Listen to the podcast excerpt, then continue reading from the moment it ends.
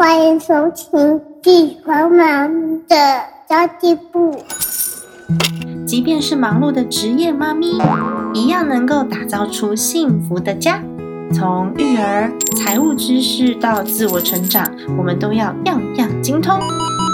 我是精算妈咪 Sandy Two，我会在这里透过自己自身经验的分享，以及访谈各个领域的专家达人，让你跟我一起打造属于我们自己的理想生活。Hello，大家好，我是陪你精算生活、创造理想人生的 Sandy Two。最近呢，我开始谈论一些多元收入的议题之后，我发现我的同温层有好多的朋友都拥有多元收入的技能呢。今天呢，我请到的这位朋友呢，我是以打书之名行挖宝之实邀请他的，所以今天打书可能打比较少。那等一下他自己来打一下自己的书哦，三十秒的时间没有，这开玩笑的。那其实我就是邀请了一对我非常敬佩的年轻夫妻。因为自从我研究了美股之后啊，我就一直有注意他们的文章，条理很清晰，而且非常非常的好懂。最棒的是呢，他们提供了很实际的做法，这是我觉得呃，对于小资族群入门来说是一个很棒的资讯，而且不浮夸。不浮夸的慢富思维是我自己也很推广，我也很喜欢的。慢慢致富才会很长久，而且心灵富足。慢慢的变成富一代，快快的过上自由的生活。那我要跟大家说明一下，他们的书很棒，但是他们的人有更多的宝可以挖。所以我今天其实不打算只访书的内容。这对夫妻呢，他自己创造了非常多的多元收入，而且把张忠谋给辞掉了。然后，就是自己辞掉了自己的老板，成为自己的老板。今天邀请到的呢，就是我们的慢活夫妻。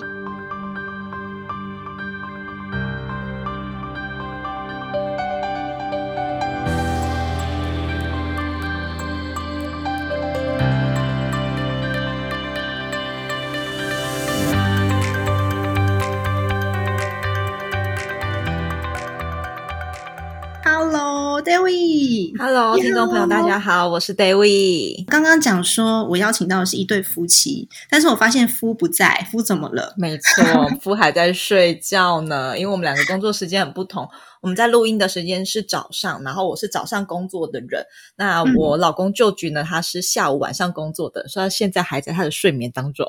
哦，原来如此哦。所以呢，两位的夫妻分工其实也很不一样。待会我们来聊聊这个部分，因为我发现有好多的自媒体工作者其实很需要。外援很需要互相和，即便另外一半还在上班，像我先生，我先生还在上班，但是他还是有帮我做一些剪音频啊，或是注意一些文字工作之类的。觉得夫妻在配合上面，尤其是家庭里面有小孩的，其实更重要。哎，真的，你们的时间哇，天哪！这个如果说没有配合好的话，其实会有的时候会造成一些家庭问题的。真的，真的要沟通。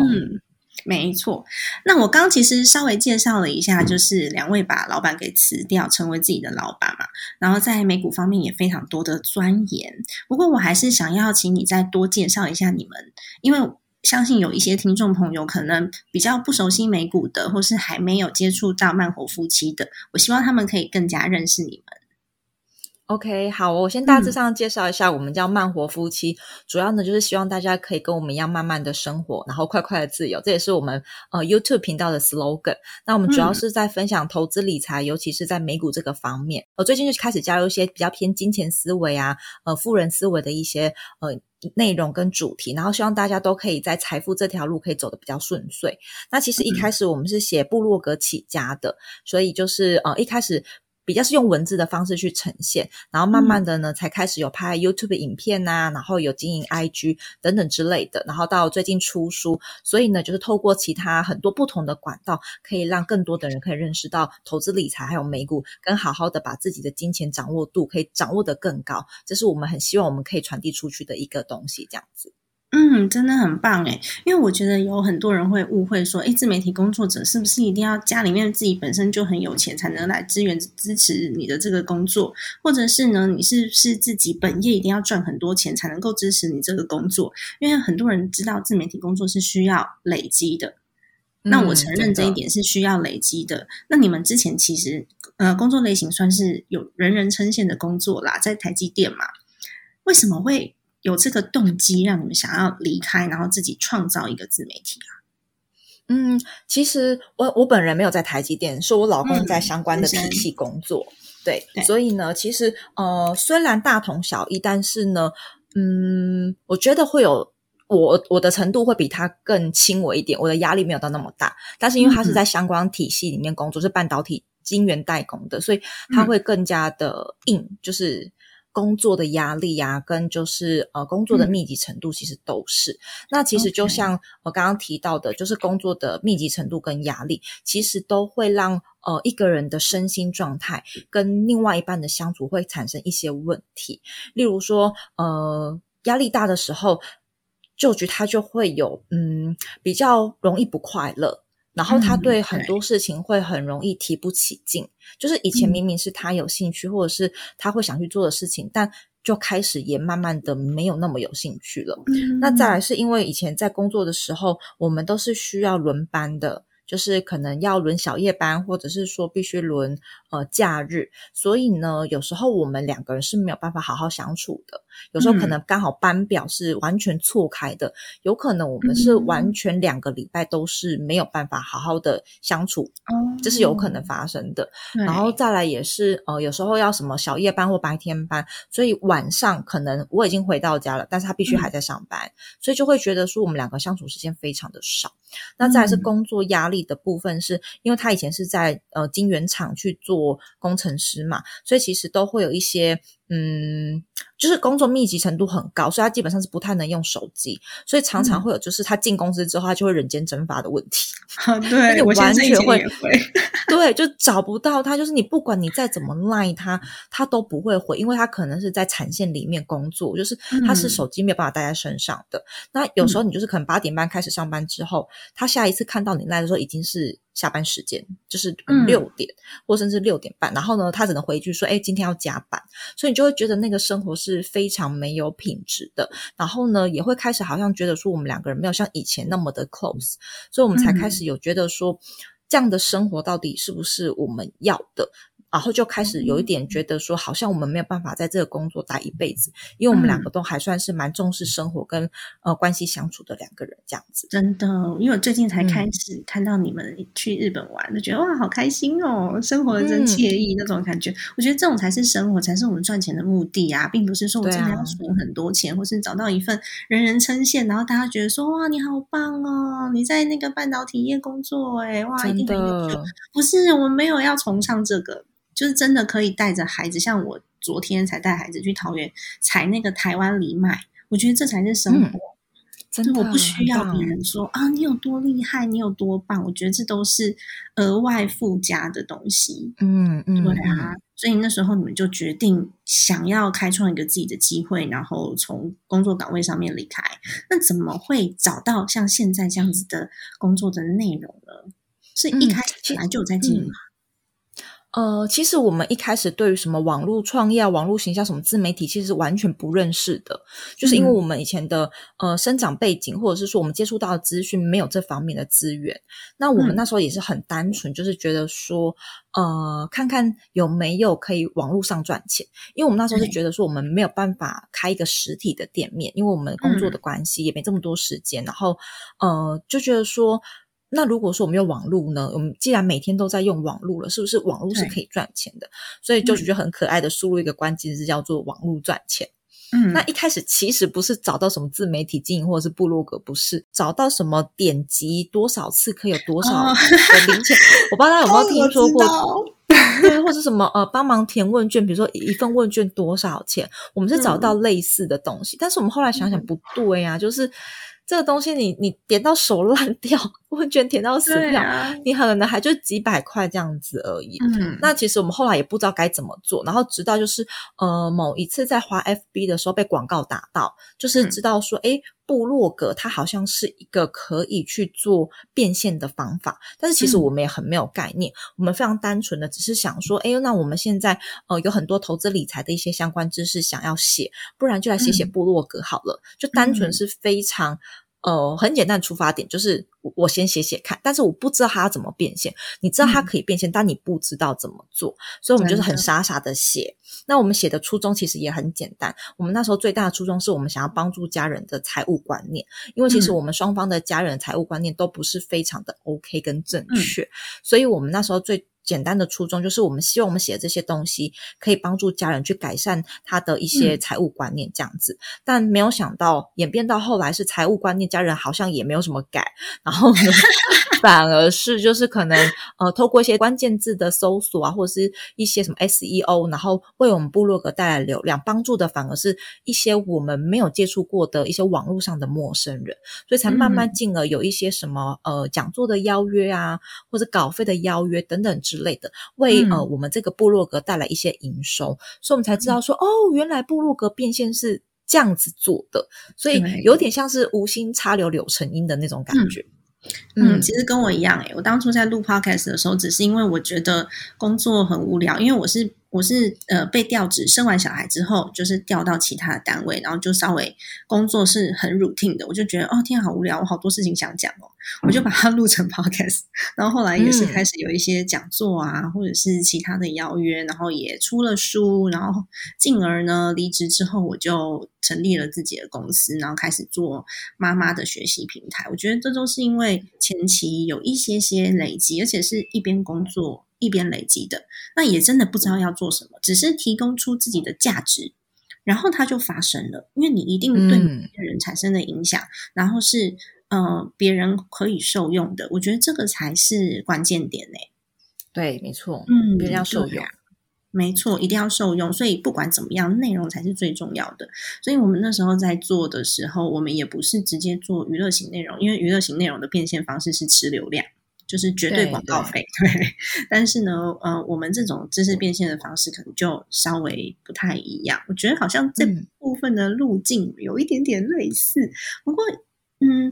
就算已经开始有一些收入了，那哪一些关键指标让你们觉得，哎，你们现在两个人都可以同时离职了？这个是一件蛮厉害的事情。因为如果我是单身，然后自己养自己还 OK，但是你们两个人。那我我的话，我也是啊，我还要养小孩，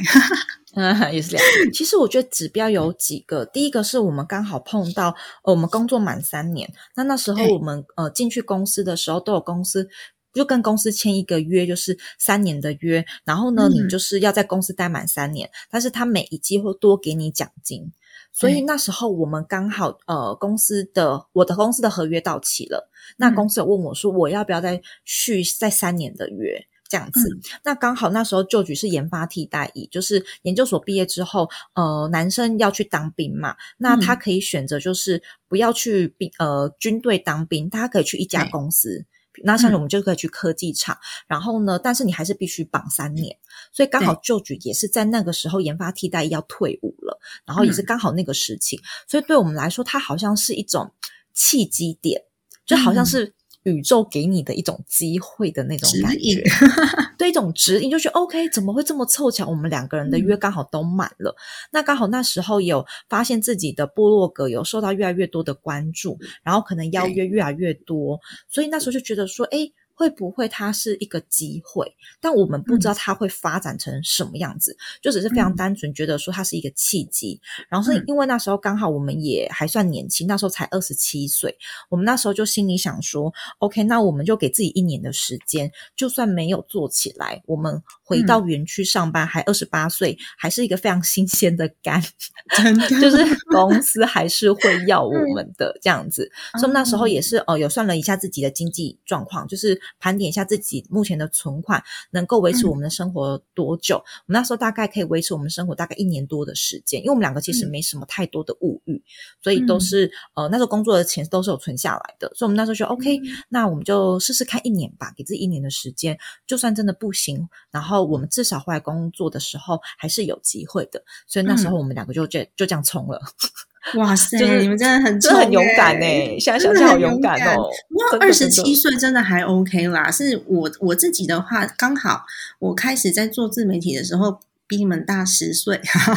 三十三十六、三十七岁，那时候就真的会稍微需要你需要养家，因为已经有有有呃长辈年纪比较大的，然后也有小朋友了，所以如果是这个情况之下的话呢，平和的标准就会不太一样。我会比较鼓励有这样子压力的家庭。不管是主妇也好，爸爸也好，你可以一边工作一边累积，然后等到你累积的这个成绩稍微出来以后，你发现有可能它会有一个巨大的翻转机会，这时候我们再来做离职的决定。不过二十七岁的确是可以，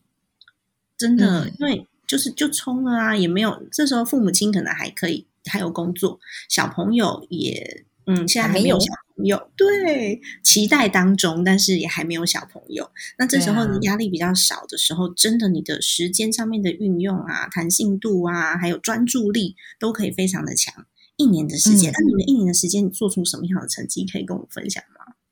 其实那时候一年的时间就开始，呃，包含以前部落格累积来的流量，有一些呃邀约嘛。那再来是我们就是因为时间更多了，所以我们开始去经营 YouTube 频道。哦，对，就开始经营 YouTube 频道，然后 YouTube 呢也也很幸运的，就是受到很家很多大家的支持，然后呃订阅数啊跟流量也都算还不错，所以就等等于说好像又开了另外一个入口。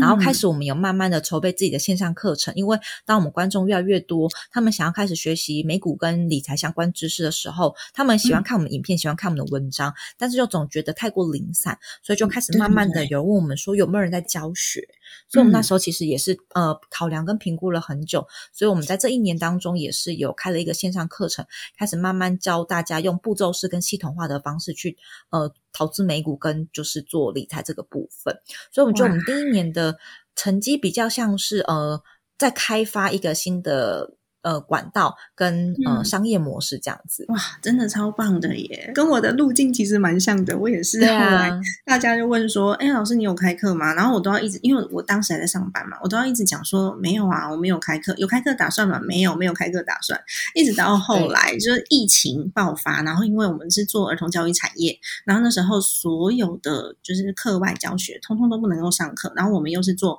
中国大陆跟马来西亚、香港市场的。所以完全几乎就是停滞的情况之下，我就想说，好吧，那我可以开课。对，就是有时候是时机点的问题，真的，因为你知道正在正正在上班的时候，你比较没有那种危机感，而且其实每个月的薪水是固定的。对对，就会觉得哎，那个还蛮有安全感的。所以要在做一个转换的时候，的确那个心理状态也是需要调整。你没有害怕过吗？当然会害怕，就是呃，有固定薪水这件事情会让你比较稳定。那你开始全职创业之后，不管你是经营自媒体还是做其他的创业都好，你只要全职，你就遇到一个窘境，就是你不知道你的收入什么时候会进来，已经没有可控性了。然后那个波动其实也会很大，因为以前固定薪水，你每个月固定薪水。都是多少你知道的，顶多偶偶尔有些奖金这样，但你的幅度其实不会很大。但是你开始呃自己经营自己的公司、自己的事业的时候，那个幅度就会变得很大。有时候可能是四倍、五倍之间的差距。那个时候心理的调试真的是要非常的强。就第一个，你的波动变大；第二个是你的时间不知道什么时候钱会进来。我觉得那时候多少会有一些金钱焦虑感。老实说，真的会有。但是后来慢慢克服。真的要调整，就是你开始要认清的是，你现在开始经营的这一个是你的事业，所以你呃必须付出的那个代价，就是要有收入可能比较不稳定的情况发生。这样子。不过我也有跟大家分享过，就是这个收入不稳定哦，它不不一定说是没有收入，而是哦，他的收入平均年薪应该跟之前上班甚至超过差不多的，差不多。只是他来的时候，有的时候四五个月你都看不到收入，你就会想说：天哪！那接下来该怎么办啊？还要吃饭，还要养小孩，要缴学费啦。然后就会突然间有有有几笔是比较比较大的。那当然，我们也会事先调配一下，有可能的工作的嗯，每个月的工作有可能会有哪一些。然后有邀约的话，有些他们都是提早邀约，可能在半年、一年前就邀约了。所以我会知道，说我这个时间点有一个这样子的工作。不过呢，真的有时候那个什么六十天货款、九十天货款啊，来的时候你就发现怎么全部都来那么晚。没 错，没错，真的，真的好哦。那我觉得来聊聊你们最近出的这本新书好了，它叫做《慢富》，里面真的讲到非常多的投资观念。我那时候刚开始看到你们的 YouTube 的时候，我也是从那个呃美股开始看的。哎，可是你们这本书里面不只讲美股，哎，你们还要讲说，哎，要不要给孝心费啊？还有一些主动收入的重要性啊。我觉得这些观念真的很重要，而且非常非常的中肯。现在真的好多好多的书籍，他都在讲，还有什么股市名嘴都在讲报酬率，而且大部分你看到电视节目，大部分都在讲报酬率。我觉得这对于刚开始投资的小白来说啊，是伤害很大的，因为他们会有错误的期待。那你们怎么看这件事？为什么那时候慢富你的内容会朝向这种慢慢致富开始下去撰写，而不是写一本就是透过美股可以什么？嗯，你知道媒体很喜欢下那种标题，什么一年十八趴之类，对，一年十八趴，然后什么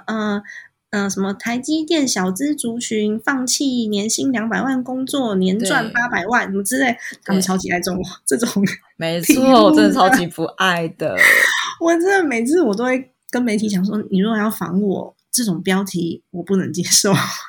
真的，我我也是常常被这种标题真的烦死。然后出去了之后，我们也没办法做修改。我们很不爱这种，就是让人家会有太急躁。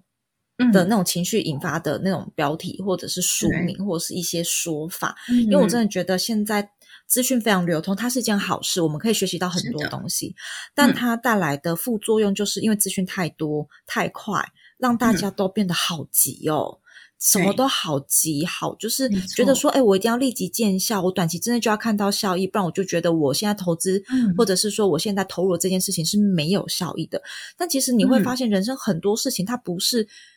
哦，几天几个月就有办法完成的，它会需要时间的酝酿。那因为我们两个人都不太算是一个非常嗯相信会快速可以得到成果的人，因为我们都觉得人生是需要累积的，你要有酝酿，你才会有那种韵味出来。所以，我们那时候其实，在呃经营投资理财的时候，我们就告诉自己，市面上很多人都在讲快，但我们明知道这个东西是快不了的，我们不想要当。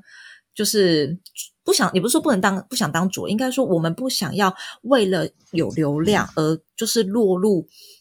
我们不想要的那种人跟那种说法，所以我们那时候就很坚持，就是我们一定要把呃我们知道的真相跟我们体会出来的样子跟大家说。其实慢它就是快，你再快都不会快到哪里去。我承认，就是有时候新闻媒体、包装杂志，它必须用一些比较耸动的标题吸引你去观看。但是我觉得已经太多这种资讯了，那我们就做点不一样的，我们来让大家知道说这件事情并不是大家想象的这么单纯跟那么的简单。嗯，那为什么会把它呃取名为慢夫？就是因为我们希望大家看到这个书名，跟看到我们叫做慢活夫妻，看到我们看到我们书，看到我们的所有一切，都可以提醒自己，你就慢下来，真的不用那么的快。嗯，真的，哎，我觉得你们的出版社也蛮棒的，因为听到“慢”这个字，通常出版社会说：“嗯，这本书会卖吗？” 真的，我真的很谢谢我们出版社，真的非常感谢。因为呃，大家可能不知道，出版社他们也会有业绩压力的，因为他们出一本书的成本其实蛮高的。是，所以其实我自己第一本书《加记力》在出版之前的一年前哦，就是正正好一年前，其实是有出版社来洽谈的，就发现哎，我写的书的内容其实不这么刺激。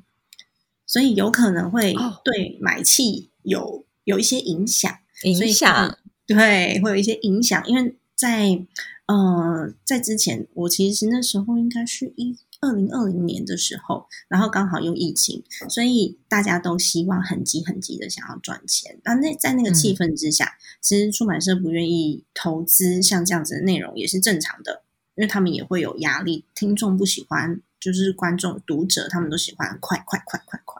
尤其是有金钱焦虑的时候更要快。所以这几年啊，我发现有好多好多的自媒体的 KOL 开始在讲慢慢致富这件事，让我觉得很感动，就是终于有那种同温层的感觉了。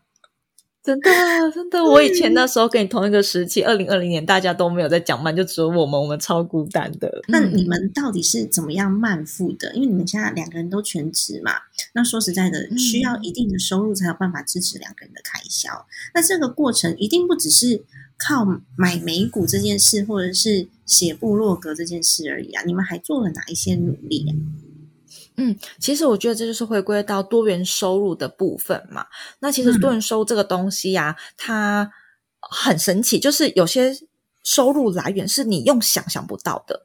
可能是突然有一个邀约，或者是你听朋友讲讲说，哎，这个东西也是一个收入哦，你才会有嗯这样子。像我们一开始，呃，有的收入来源就是还没离职之前就是薪资嘛，然后部落格有一些稿费或者是演讲的收入，嗯，然后到了我们可能呃离职之后，就开始有了课程的收入，然后再来是 YouTube、呃有频道开始可以盈利之后，有广告收入。那其实你会发现这些东西，它好像都不太是我自主性去开发出来的，没错，都好像是嗯。别人问，或者是别人说，哎，你可以这样子做，你才知道说，哦，原来可以这样子。那后嗯。来慢慢的呢，呃，也有一些呃业业配的收入，但其嗯。实我们很喜欢业配，但是你就知道说，哦，有可能广告公司跟你接洽，就说，哦，原来这样子也可以有收入，也可以，对。对，然后嗯再来是团购，团购也是会有一些团购厂商来找你的时候，哎，告诉你说，哎，怎么分润什么的，你才会说，嗯哦，原来我我经营这个有品嗯。牌也可以有这个收入，这样子，所以你就会发现，哎。呃，多元收入这件事情，它叫做多元，代表说很多都可以嗯。变成收入。所以我觉得，呃，与其你去想说，哎，什么东西可以变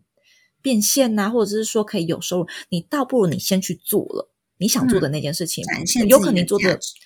对，有可能你做的嗯。是想做自媒体，你有可能想做的是电商，想做的是实体的店家，那都好，你都是先去做。你做了之嗯。后，你在过程当中，你才会慢慢的去挖掘出哪一些东西是可以产生收入的，包含可能嗯。是你自主去挖掘的，包含可能是别人跟你洽谈合作的，那也有可能是你从其他店家或者是竞争对手，或是你朋友听到的商业模式，都是有可能的。所以我其实我觉得，我们慢慢的这些多元收入的建立，它会像是一种好像。呃，水到渠成，跟你做了嗯之后所带来的附加价值。那投嗯资其实也是一样的。一开始我们非常单纯的就只是呃做股票嘛，就是有买呃一些股票，然后就会有股息。那慢慢的你就会发现，哎，原来投资还不止。就只能做股票，房地产也是一种收入来源啊、嗯那房地产又有分什么呃隔套啦，然后呢二房东啦等等，这都很很多。那其实嗯。你也是进入了这个市场这个领域之后，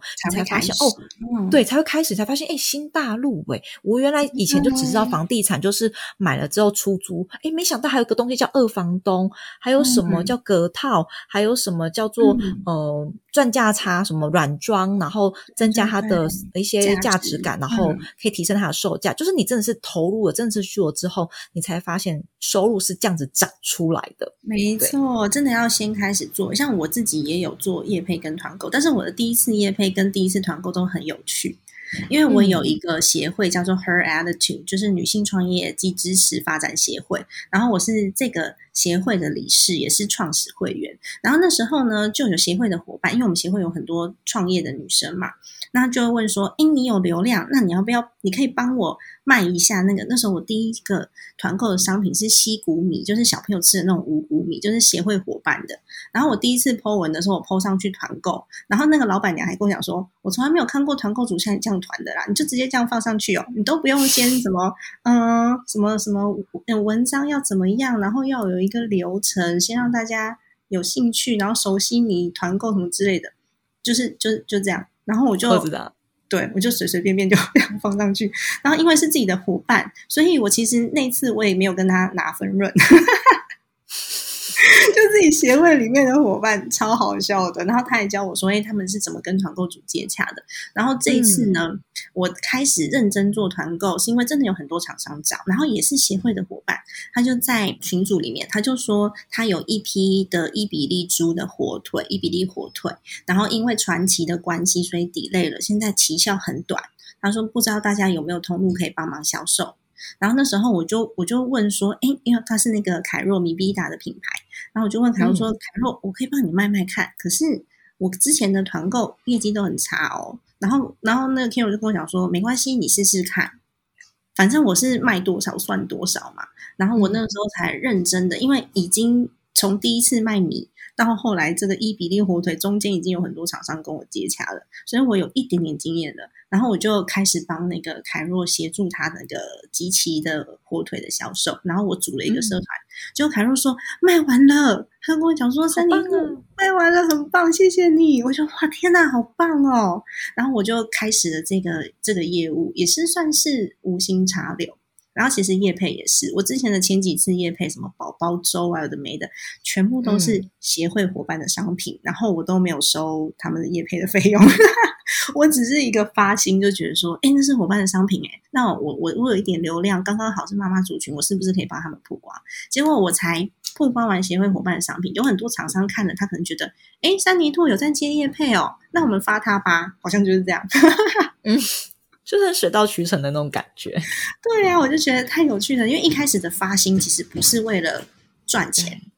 嗯，一开始的发心只是觉得，哎，我有这个资源，是不是可以协助到我们自己协会内的伙伴？然后就觉得，哇，天哪，好棒！哦！像刚刚多元收入也是啊，你会发现，哎，像我们的共同朋友乔王，他自己有在做房地产，然后跟着他一起学习，或者是我们其他的伙伴有在做不同的投资项目，然后跟着他一起学习。你只要先开始了。尤其是那个钱丢进去了，就会认真。真的，这个我我我我非常赞同。就是你钱下去之后，你就觉得哦，突然觉得自己智商爆表了呢。真的，而且真的要跟前辈学习，少走非常非常多的冤枉路。所以你们的线上课程，我相信真的也帮助到很多的人。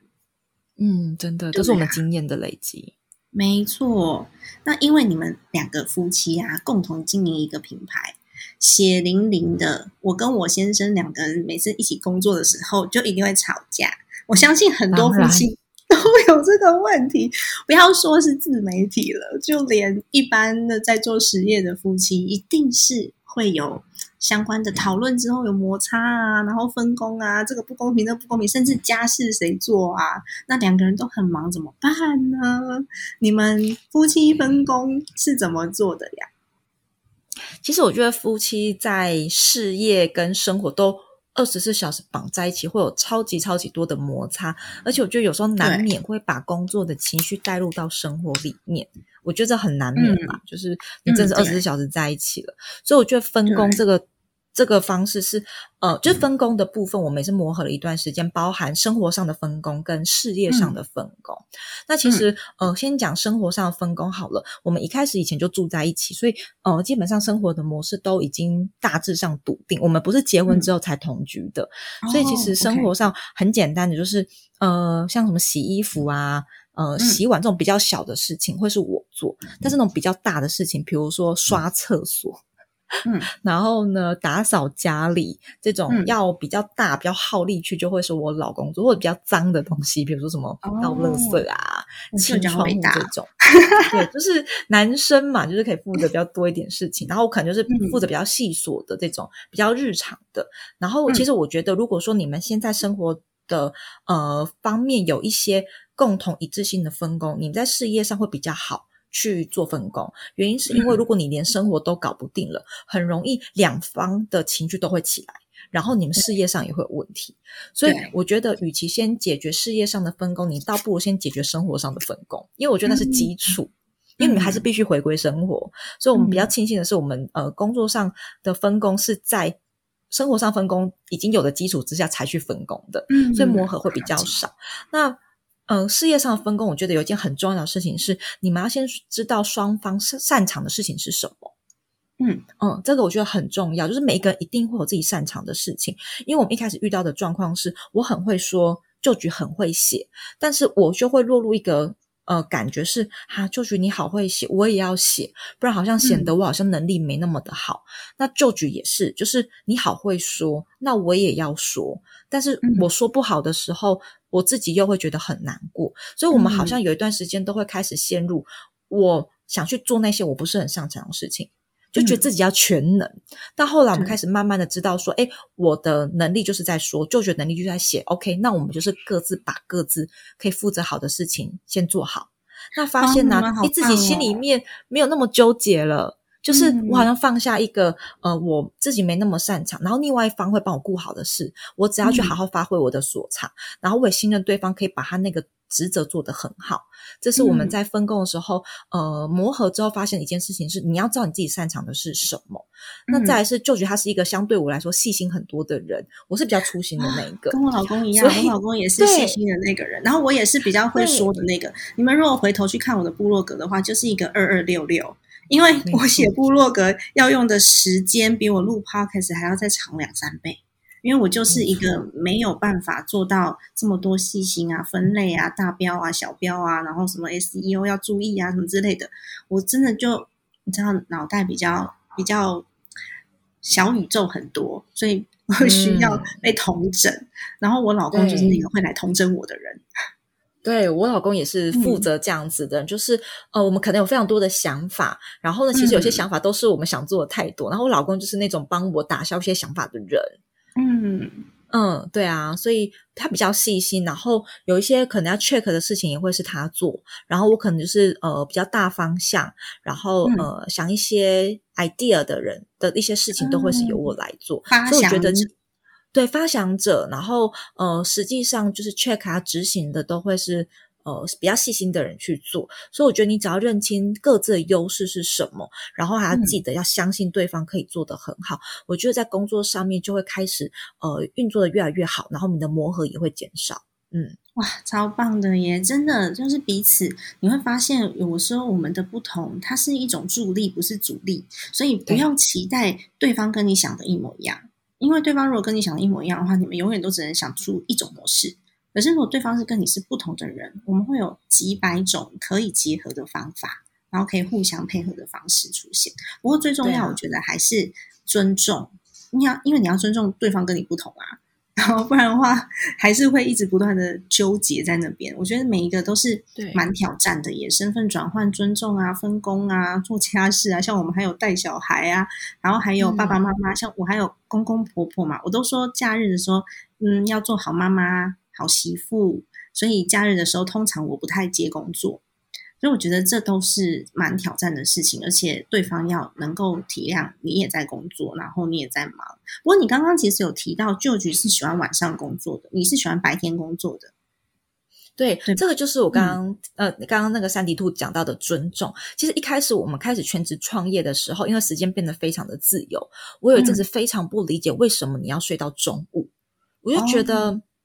你你为什么不早点起来做事情了？你这样子不会太懒散嘛？尤其是刚呃全职的时候，你会有一阵不安感跟焦虑感压，力，你会觉得得你好像不做点什么事情，好像就会支持不下去了。所以嗯那个时候我就会觉得说，你为什么还有办法，就是非常悠哉的睡睡到中这件事情，我很没有办法理 解。对，然后后来是慢慢的沟通跟呃理解他之后，才知道说他是需要睡饱的人，然后他有嗯精神的时间是在下午跟晚上，跟我很不一样。我是那种可以早起，然后早上下午工作，然后晚上就开始会开始没电，需要做那种很低产值，甚至是废在沙发上的那种人，所以你就开始发现他的不同，就他早上不工作，不是他不认真不努力。不上进，而是他的黄金时间就是在下午跟晚上，所以你就要尊重他的工作时间与你不同。所以呢，就会开始知道说，哦，那有时候我们必须两个人同时出席的会议，那我就是安排在下午，那我们就可以尊重他的时间，然后呢，也可以让团队运作的很好。那早上我就是做我自己的事情，然后呢，嗯。有一些我可以自己决定或者是我自己处理的，我就会在早上把它处理掉，就开始知道说，哎、我们怎么样去分工会是 OK 的。然后你要去尊重他在他负责的全职范围之内所做出的决定，因为嗯每一个人都有自己负责的领域跟权责跟呃范围。那有时候我也会去呃，就是讲说，诶，我觉得这方面怎么做会比较好。但是如果跟他的想法不一样的时候，我们就要尊重他，这是他负责的领域跟范围。那最后的决定权在他手上，因为呢，他比我更知道他现在负责上面的业务怎么做会更好。嗯所以我觉得这也是另外一份呃，对于他的专业的尊重。对，所以是信任跟尊重都还蛮重要的哦。对哎，今天真的很谢谢 David，真是在舅舅还在睡觉的时候接受我的访问。啊，你们两个真的好可爱哦！是啊，我为什么今天会选这个多元收入的主题，也是主要想让大家知道多元收入的重要性，而不是说我们盲目的去投资，我们就可以获得最后所谓的财富自由。因为很多现在很多媒体的资讯或是网络上的资讯，都把财富自由这件事情给简化了。但其实真的不是这样。那至于为什么我们慢活夫妻呢，可以出了这一本慢富的书，就代表它提供的内容价值是非常非常丰富的。大家真的要回头去看一下这本书的内容哦。然后还有我们慢活夫妻的部落格，还有 YouTube，我自己都有订阅哦，请大家跟我一起订阅 真的。那我也想要请 David 再介绍一下，今天我们主题要想要推荐的这一本书，就是慢富。你的书籍的内容里面呢，有提到哪一些比较关键的重点？那至于细节，就留给读者买一本书来看好吗？嗯，OK。其实我们整本书是想要呃做一个思维的导读跟思维的建立，所以我们整本书的架构是三个主轴。第一个是呃财富思维，第二个呢是呃财商思维，第三个呢是金钱的思维。然后我们透过呃我们跟上一代的。理财方式有哪里不同？跟我们现阶段我们这个世代人怎么做好理财跟财商，以及呢，如果说你想要真的把你的理财跟财商落实在你的生活，让你的生活可以越来越美好的话，该怎么做？我们就分这三个层次，然后这三个主轴去跟大家去做分享。然后呢，这本书非常的好读，我们没有用任何很艰涩或者是很困难的数据去呃表达，我们都是用很像在跟朋友诉说故事的方式，从每一个故事当中去引领。出一些想法跟思维，然后让大家知道说，哦，原来我要把自己的财富，或者是我的财商，或者是我的金钱思维提升，并不是那么的困难。我们只要从我们生活之中的一些小细节去发掘，然后去体会，其实每一个人都是可以做得到的。所以希望可以用比较浅白跟比较呃浅显易懂的方式，可以让大家来接触钱这件事情不恐怖。你反而去正视它，你才有办法好好的去对待它，这样子。没错，我觉得这好重要。尤其是我们这一代的财富的思维跟上一代又不太一样，然后我们用的方法也不一样。像我六月四号下午两点，我会在那个文化大学推广部，在延平南路一百二十七号，我跟夏运芬姐姐会有一个对谈的讲座，就在讲有钱、有房、有魅力的幸福本事。然后我在跟嗯这些比较。呃，理财前辈，我讲资深好像有点没礼貌。我在跟这些理财前辈接触的时候，我就会发现，哎，我们其实年轻一辈跟嗯，跟他们就是比较有有经验的这些前辈们，我们的理财思维是有一点点不一样的。那也是大家如果说去参考一下前辈的意见，然后还有我们现在呃理财型的 KOL，像是慢活夫妻，我们可以。嗯，融合出就是世代之间的差异不同，然后找出自己的方法。我觉得这是一个非常的、非常棒的学习过程。多多的去涉猎不同的观点。嗯，对啊，耶，太开心了！今天也非常的感谢 David 接受我的访问，然后还有刚刚偷偷的打了一下《金周刊》的这个广告，六月四号 是免费的，很棒很棒。真的，因为他这因为这场活动它是免费的啦，所以我就想说，哎，大家如果想要听这种世代间的对谈的话，尤其是女人之间，也可以来参加这场活动。但是最重要的是，《慢富》这本书呢，我非常的推荐，因为不管是财富，还是思维，还是金钱，或者是你的任何的嗯生活的观念，这本书里面讲的蛮完整的，你才会知道为什么我们要理财，我们理财是为了什么？那。我很推崇，就是你要找到你自己的初衷，我们才有办法把理财这件事情做好。不然的话，追着金钱跑是一件很痛苦的事情。不管你赚多少钱，都一样。好的，那么再次谢谢 David 接受访问。家庭理财就是为了让生活无虞，分享这期节目，让更多的朋友透过空中打造属于我们幸福的家。我们下期再见，拜拜。